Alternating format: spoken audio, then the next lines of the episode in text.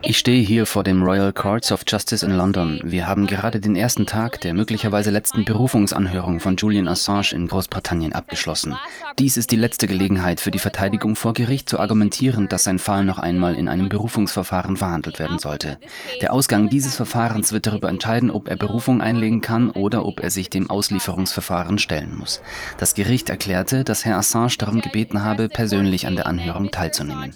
Ihm wurde die Erlaubnis erteilt, allerdings ist er aufgrund seines Gesundheitszustandes nicht in der Lage, an der Anhörung teilzunehmen. Zu Beginn der Verhandlung gab der Verteidiger Edward Fitzgerald einen Überblick über den Fall und erklärte, dass die Bezirksrichterin am 4. Januar 2021 den Auslieferungsantrag zunächst mit der Begründung abgelehnt hatte, dass die Auslieferung von Assange aufgrund seines Gesundheitszustands repressiv sei. Sie berief sich dabei auf Abschnitt 91 des britischen Auslieferungsgesetzes von 2003.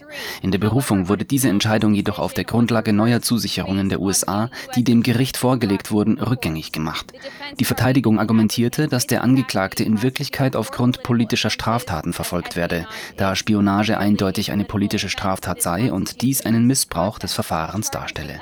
Spionagevorwürfe werden seit jeher als politische Straftaten betrachtet, weshalb die Gerichte seit jeher die Auslieferung von Personen aus dem Vereinigten Königreich an andere Länder aus politischen Gründen oder wegen Spionage untersagen. Die Verteidigung führte weiter aus, dass das Auslieferungsverbot für politische Straftaten eine langjährige Tradition sei und ein Wert, den die britische Regierung seit langem vertrete.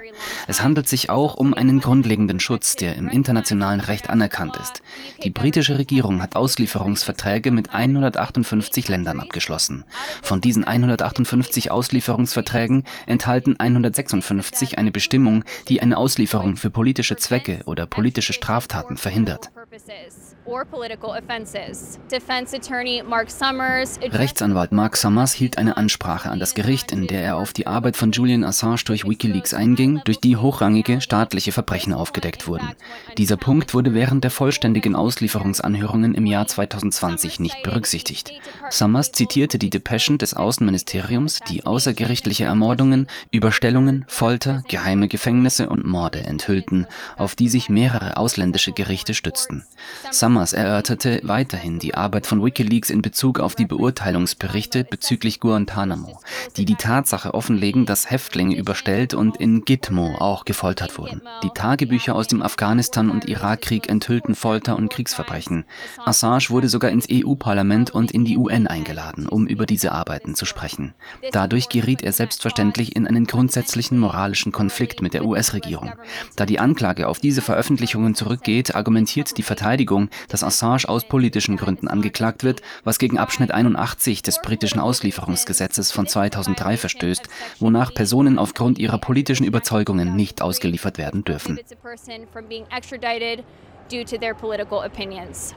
Mark Summers also warf auch eine Reihe von Fragen oder Punkten auf, die er in Frage stellte. Warum hat die US-Regierung beschlossen, Assange zu diesem Zeitpunkt strafrechtlich zu verfolgen? Etwa 2016-17, da diese Dokumente bereits 2010 veröffentlicht wurden. Was sagt das über die Staaten aus? Das heißt, die Beweggründe oder Absichten der US-Regierung. Und warum hat sich die US-Regierung dafür entschieden, 2016-17 Anklage zu erheben?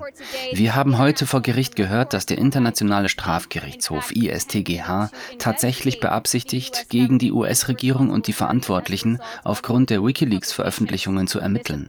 Das hat natürlich viele Menschen in Washington verärgert. Kurz nachdem der ISTGH angekündigt hatte, Ermittlungen durchzuführen, bei denen sie sich natürlich auf Herrn Assange stützen würden, begannen die US-Regierung und US-Beamte, Herrn Assange öffentlich als politischen Akteur zu bezeichnen.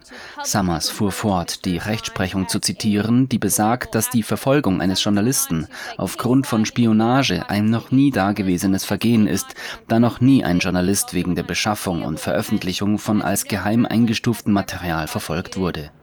Dies wäre das erste Mal, dass dies geschieht. Dies verstoße auch gegen Artikel 7 der Europäischen Menschenrechtskonvention EMRK, in dem es heißt, dass niemand ohne gesetzliche Grundlage bestraft werden darf und dass niemand für eine Straftat verantwortlich gemacht werden darf, wenn die Handlung zum Zeitpunkt ihrer Begehung keine Straftat darstellte.